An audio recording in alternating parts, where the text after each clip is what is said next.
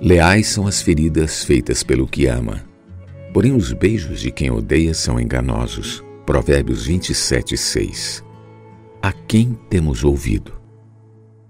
Não é raro que os filhos deem mais valor ao que dizem seus colegas imaturos do que às recomendações dos pais, que realmente lhes querem bem e os amam.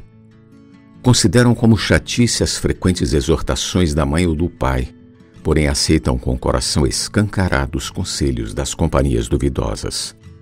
Ao cuidar dos irmãos, Paulo nunca usou de linguagem bajuladora, nem buscou glória de homens, como fizeram outras pessoas que tentaram afastá-lo deles. Antes estava pronto a oferecer-lhes a própria vida. 1 Tessalonicenses 2, do 5 ao 12. Ele foi como uma mãe amorosa e como um pai que exorta e admoesta. Hoje também temos irmãos que nos são como pais. Porém, a quem temos ouvido? Aos irmãos que realmente velam pela nossa alma e dão a vida por nós, como quem deve prestar contas com Deus ou a outras pessoas.